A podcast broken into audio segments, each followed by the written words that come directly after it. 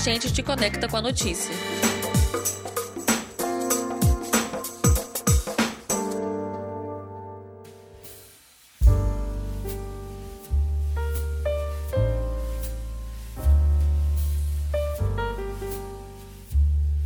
Saúde é um tema muitas vezes negligenciado pela população masculina, seja por preconceito, falta de conhecimento ou até mesmo de acesso aos serviços de saúde. Mas o mês de novembro ele fica azul, evidenciando os cuidados com os homens, destacando o câncer de próstata. E é necessário que nós homens estejamos atentos com a saúde como um todo e durante todo ano. Segundo o levantamento do Centro de Referência em Saúde do Homem de São Paulo, 70% dos homens que procuram algum tipo de serviço ou assistência médica é por influência de outras pessoas, como as suas mulheres e os seus filhos. Os homens brasileiros vivem em média 7 anos a menos que as mulheres.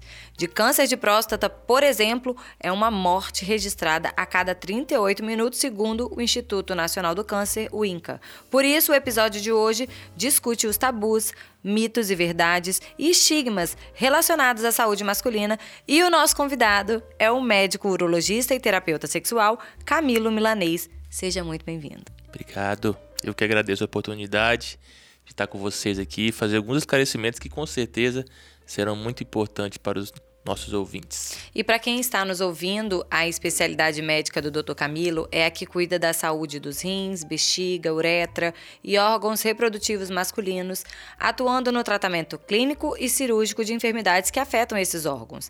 Essa cultura de procurar o médico não deveria ser inserida na realidade das pessoas desde a infância, doutor? Sua pergunta é ótima, Daniele. Eu ouço isso todos os dias.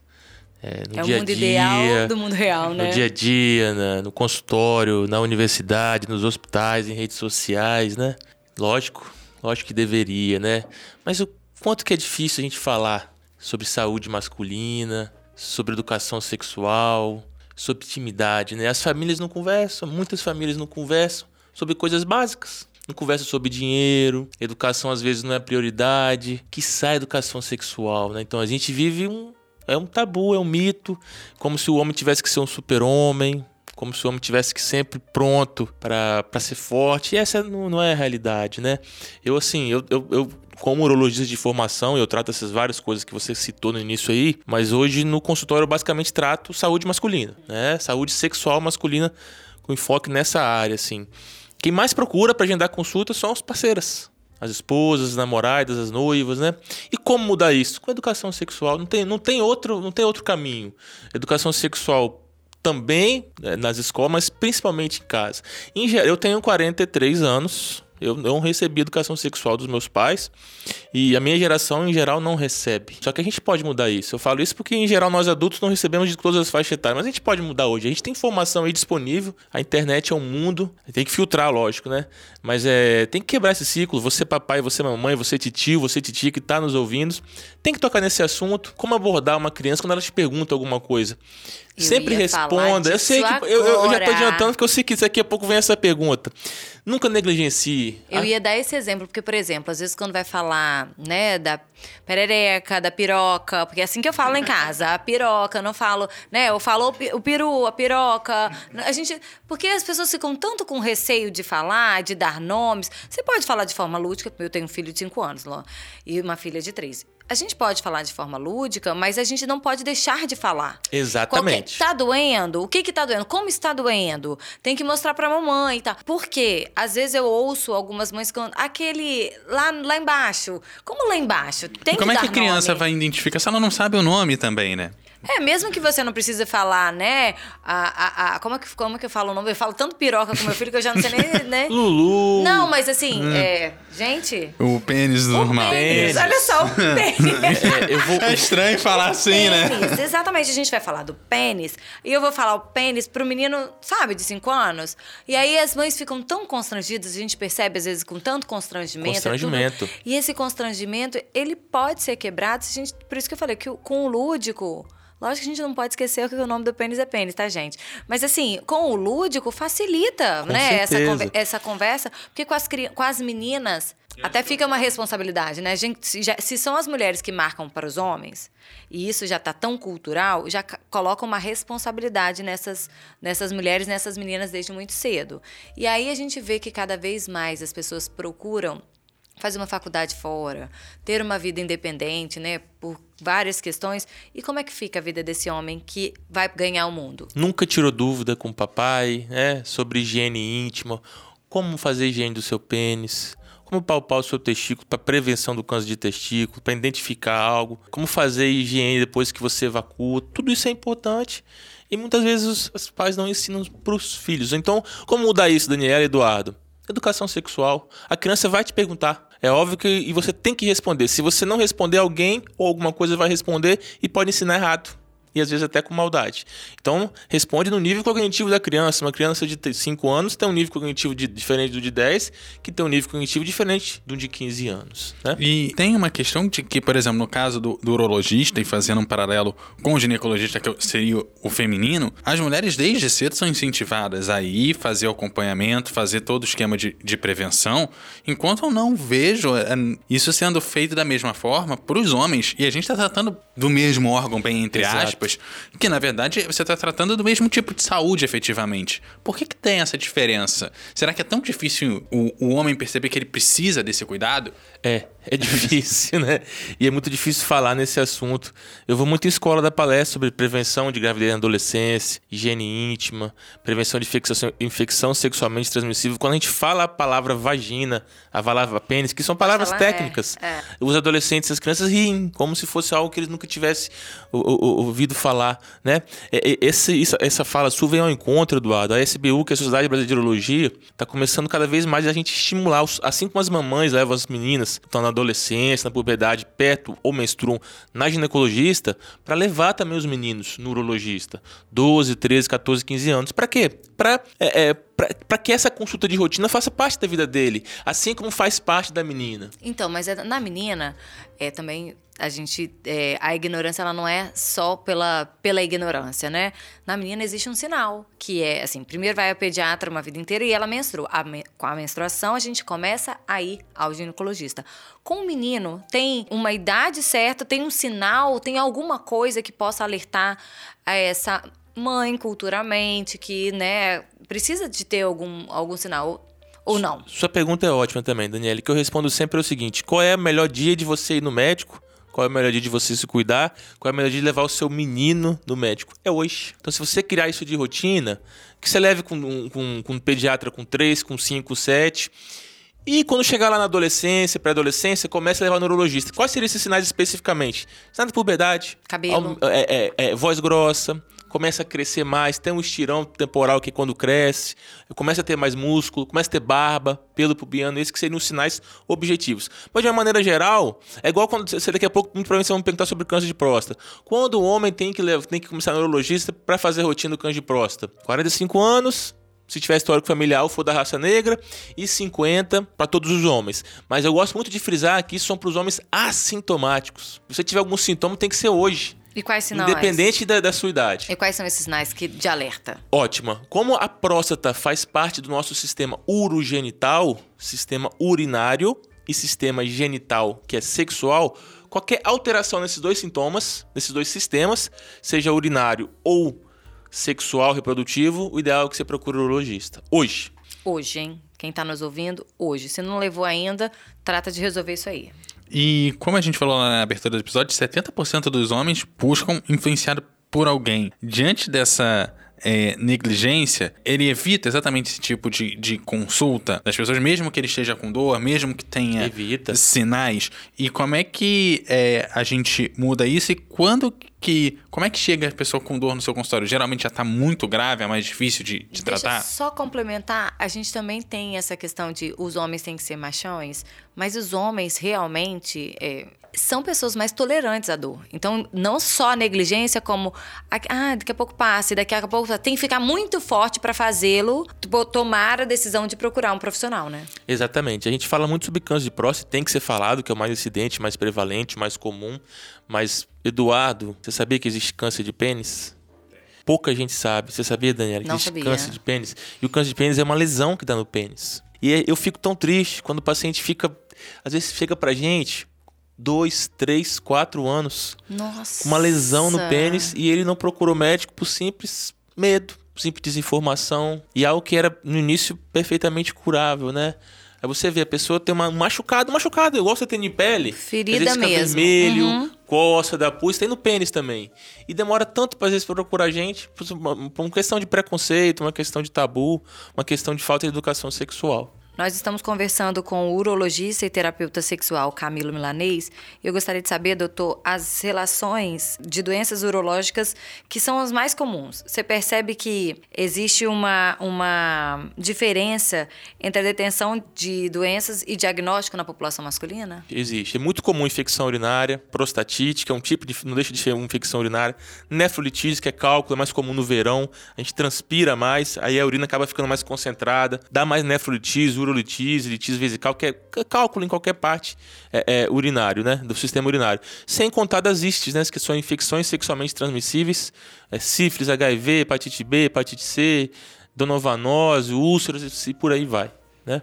Eu fico imaginando, desculpa, esse homem que pegou um, que teve um câncer de pênis e viu uma ferida e deixou pra lá, na relação sexual com outras mulheres que não se cuidou e como isso foi só agravando e prejudicando também a parceira, né? E Ou muitas o vezes a parceiro. parceira pede pra ele procurar e ele não vai. Essa é uma realidade, infelizmente, no nosso país. E aí, aproveitando essa questão que você comentou das ISTs, de um modo geral, né? É, não é exatamente relacionado ao câncer, mas algumas ISTs podem contribuir com o desenvolvimento do câncer, né? A gente Exato. fala muito por conta da, da vacinação do, do HPV que dá nas mulheres, né? O homem se cuidando previne não só desenvolver algum tipo de doença nelas, mas neles também. Como é que a gente tem esse cuidado com as ISTs num homem que, se já não vai no tratamento, muito provavelmente Bush, ele também não se cuida na hora da relação sexual. Eu acho que a, gente vai, é, a gente vai voltar à velha questão cultural, tabu. Em geral, as pessoas acham que nada acontece com a gente. É- A gente vê isso no trânsito, por exemplo. As pessoas não respeitam de trânsito, acham que não vai acontecer acidente com eles. E é assim também, assim, muitos, principalmente os jovens, acham que não vai acontecer nada com eles. Ontem mesmo no consultório, eu falei com um paciente meu que as infecções sexualmente transmissíveis acontecem em todas, as- todas as classes sociais. Todas. Muitas, todas, todas, todas. Eu atendo todas as classes sociais, eu trabalho em serviço público, serviço particular. E aí, às vezes, a pessoa vai ter uma relação sexual com aquela pessoa que às vezes quer, que é de família, que acha que só tem um único pessoa que faz relação sexual, não é que não tem vários parceiros ou parceiras, e é ali que tá. Então, o que eu, pra você que tá ouvindo a gente, se proteja, use preservativo, use camisinha. Faça é, é, teste. faça, faça teste, faça sua higiene. Se você foi, trans, foi relação, sexual com uma com mulher, que você tá vendo que tem alguma lesão, pare por aí. Alerta, não, não vamos transar, porque isso aí não tá legal. Olha direitinho. Não é uma questão de preconceito, é de cuidar de fato. Eu tenho um bordão que eu falo sempre na minha rede social que é fazer sexo é bom, mas ter saúde é melhor ainda. Então você que tá aí transando, que tá ouvindo a gente, né? É. E- Seja transando ou não. É, Transando eu ou não. que não esteja ouvindo a gente transando, por favor. Não, eu já acho o contrário, tomara que Imagina, sim. deixa. Nos ouvindo Gente, importa. Transa depois, gente. Termina de ouvir o programa, pelo amor de Deus. Tudo é uma questão de opinião. Deixa a pessoa transar É e ouvir. é. Vamos lá. Sexo é bom, mas saúde é muito melhor. Isso, é isso fazer aí. sexo é bom, mas ter saúde é melhor ainda. É isso. E, olha, transou, vai fazer o, o, o exame, ver se né, nem todas são aparentes, as doenças sexualmente transmissíveis têm não aparente. Vai Nem fazer todas. exame de sangue, vai Isso, dar uma olhada, porque é uma forma de proteção, né? Tá, tá ativo, vai lá fazer. Doutor, e quando tem esse sinal, é quer dizer que a situação já está pior ou não? Varia muito, Daniel. Tem, tem vários tipos de doença e, e vários tipos de, de tempo que ela vai eh, ter algum sintoma ou sinal. Isso varia muito, né? E a gente vai caminhando para o final desse episódio, mas antes eu gostaria que o senhor falasse sobre o conhecimento com o corpo. Porque para nós mulheres é muito falado do toque, né? Do câncer de mama. E a mulher é muito mais cuidadosa, né? A mulher é muito mais vaidosa, ela tem mais tempo em frente do espelho, seja por vaidade, seja por cuidado, seja por auto-julgamento, que a gente tem isso o tempo inteiro. Mas o homem, quando fala do toque, fica muito a questão da masturbação, né? Na questão mais é, de sexualidade, masculinidade e tal.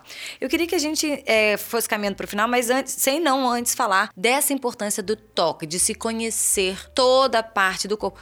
Ainda que seja inicialmente pela questão sexual, mas pelo cuidado também. primeiro passo para você ter saúde é você se conhecer. Ninguém vai conseguir ter saúde se não se conhecer. Você que tá ouvindo a gente aí, na hora que for tomar o banho, coloque a glande do seu pênis para fora, limpe ele, observe, olhe no espelho, apalpe o seu pênis, você pode achar um nódulo, por exemplo, no seu testículo, que é o primeiro sinal de um câncer de testículo, que muitas vezes é descoberto pela mulher na hora do sexo oral, mas se você descobrir, homem descobrir antes, melhor ainda que é curável, câncer de testículo, maior incidência dos 15 aos 30 anos, população jovem. Nossa, é 15 um aos 30 15 anos. Aos 30 anos. Pode acontecer em qualquer idade mas essa é a idade mais incidente. Só que a gente volta aquele papo do começo. As pessoas têm, não foram ensinadas para isso. As meninas às vezes são nem todas, menina também acontece essa questão do tabu também. Sim. Às vezes acontece. É cultural. E menino né? é, é, difícil você ter um, pai que comece a ensinar isso pro seu filho, né? Então, assim, você que tá ouvindo aí, você pode fazer muita diferença na vida do seu filho e da sua filha. A gente tá falando de saúde masculina aqui do seu filho, do seu sobrinho, se você fizer falar. educação sexual com ele. Eu ia falar isso justamente. Às vezes eu, ah, eu sou tia de um garoto que eu sei como que minha, minha irmã é e tal. Vai você alerta o menino, fala, meu sobrinho e você avó, enfim, cada um de alguma maneira, né? Eu, eu gosto muito sempre de falar da rede de apoio, seja rede de apoio em tudo, inclusive na saúde sexual, inclusive na saúde masculina, feminina, enfim. Posso dar um exemplo? Por claro. exemplo, hoje tá uma até achei que vocês iam perguntar isso, porque sempre perguntam, é a questão do uso de anabolizante. Certo. Testosterona. Tá uma epidemia. Eu não tenho nada contra testosterona ou outros anabolizantes, mas é, é muito bom para quem não precisa. Para quem não precisa, pode ser uma tragédia. Por exemplo, é, é, o, o, homem jovem, 14, 15, 16, 18, 20 anos, vai para academia, oferece, ele começa a usar. Usa por 1, 2, 3, 4, 5, 10 anos. E aí ele casa, quer ser pai, a esposa quer ser mãe, não vai conseguir mais. Se você usar, na, você que está ouvindo a gente, usar anabolizante sem necessidade, você pode ficar infértil. E isso, do ponto de vista pro relacionamento, pode ser uma tragédia. O casal quer ser, quer, o homem quer ser pai, a mulher quer ser mãe e não pode. E, nunca ninguém falou isso com ele. E chega isso pra gente depois de anos. Sem contar outros, outros efeitos colaterais da, da, de uso anabolizantes, né? Como, a, como AVC, infarto agudo do miocárdio, tromboembolismo, é, é, câncer de próstata pode dar, câncer de fígado. Então, mais uma vez, da, da questão da rede de apoio também, eu acho interessante a mãe perceber isso no filho, na filha, que ele está interessado em ganhar massa. Vamos junto, vamos ao endocrinologista, saber o que é possível, não é possível. Porque o uso de hormônios hoje não é, não é mais. Não tem que ser só escondido, né? tendo exame, tendo, sendo feito como o doutor falou, né, para as pessoas que precisam, a maneira que, medi, que é preciso, né, modulando, de repente, se fizer de maneira correta, não vai ter esse prejuízo lá na frente. E você conversar e indicar o caminho para o seu filho ou para sua filha, ou seja, para quem seja, para quem você está cuidando, amanhã ou depois, quando as coisas efetivamente começarem a acontecer, independente do, do que seja, é mais fácil dele retornar porque ele sabe que você vai estar ali para apoiar e estar no caminho junto com ele. Se você fica escondendo, não comenta as coisas, a questão da educação sexual, a gente fala muito disso, ah, não vou falar. Cara, ele vai começar a fazer, o último a saber vai ser você. Se você for o primeiro a conversar, o primeiro a saber vai ser você. Hoje com celular, com outras informações, Muitas vezes os pais já tá sabem muitas, muitas coisas, os filhos já sabem muitas coisas que os pais não sabem. Uma maneira da gente ter educação sexual, de tocar nisso, é lidar com humor. Eu, eu, eu por coincidência, descobri uma maneira, assim como vocês me convidaram para vir fazer esse podcast, podcast, as escolas me convidam muito, as, as empresas, eu faço muita rede social e acaba aparecendo. E aí, por coincidência, eu comecei a fazer um show de humor, que eu falo sobre sexualidade, sobre câncer de próstata, sobre câncer de pênis, de maneira leve, descontraída, e depois as pessoas vêm me dar esse feedback. Camilo, você é, é, é tão difícil falar sobre isso e de repente você consegue falar de uma forma bem humorada, com leveza, com tranquilidade, com... então isso é uma maneira por exemplo, da gente conseguir tocar no assunto que tão secado de mito, de tabus. Tem a questão religiosa, tá? muitas vezes é Sim. é difícil. Questão hoje religiosa, a política, questão hoje cultural, a, né? Hoje a política e é a religião difícil. transformaram é. isso ainda mais difícil, é. né? Infelizmente. Mas, gente, a gente vai chegando no final do nosso episódio, mas o doutor Camilo falou algo que é fundamental. Para as meninas, a mamãe e papai sabem que menstruou, vai ao ginecologista, porque até então ia só ao pediatra né? Ou o caso de alguma, alguma situação específica, vai a um especialista. Mas menstruou, vai, vai ao ginecologista. Para os meninos, então, nasceu um pelinho, já leva ao, ao especialista, ao urologista, ao, qual outra especialidade, doutor, que pode ser acompanhado com os meninos numa situação dessa? É o ebiatra, né? Assim, é, o, é o pediatra que é especialista em adolescentes, né? E aí... Mas da parte sexual, acho que o urologista, sem dúvida nenhuma, é o... Só o encontro que você está falando, Dani, é, existe o Novembro Azul, que é uma campanha que existe já há vários anos, e esse ano, não sei se vocês estão sabendo, o, a, a Ministério da Saúde lançou o Novembrinho Azul. Da mesma maneira que existe o Novembro Azul para estimular os homens a ir no urologista, existe o Azul também, para estimular os meninos procurarem o pediatra, o urologista, para cuidar da saúde. Assim como o Eduardo falou a questão do, da, das meninas, a mesma, mesma coisa. Então a gente vai começar nas próximas semanas a ouvir essa campanha aí, as duas campanhas, tanto Novembro Azul quanto Novembrinho Azul, que nada mais é do que falar de saúde masculina em geral, como a gente acabou de falar aqui hoje.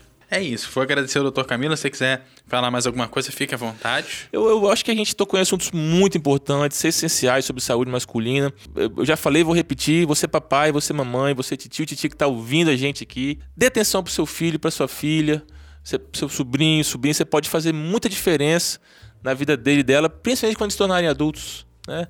Muitos dos problemas relacionados à saúde íntima num adulto se reporta à sua infância, de quando ele não foi ensinado adequadamente, de quando às vezes até ele foi vítima, por exemplo, de abuso sexual. E uma criança que recebe educação sexual, isso é provado, ela tem muito menos chance de ser abusada sexualmente, porque ela sabe reconhecer uma situação de perigo. E ela, mais importante, ela não vai ter vergonha de falar com seus pais que ela foi abusada. E também os filhos que já têm pais mais velhos, idosos, e a gente sabe que a cabeça desses também não é fácil. Não deixem de perturbar e levá-los ao médico, sim, até contra a vontade deles. Implique, perturbe, não deixe, não vamos negligenciar. O podcast de hoje teve o texto e a produção de Lídia Lourenço, apresentação e edição minha, Eduardo Couto, também a apresentação e direção de jornalismo da Daniele Coutinho. Gente, aquele abraço e até a próxima. Até a próxima. Um abraço, valeu, tchau.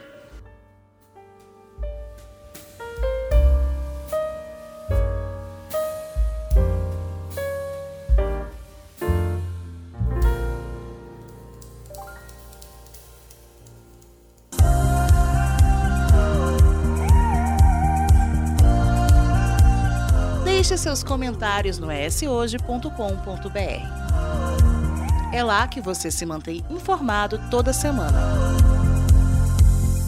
Nos siga nas redes sociais e no nosso canal do YouTube, arroba ESHoje.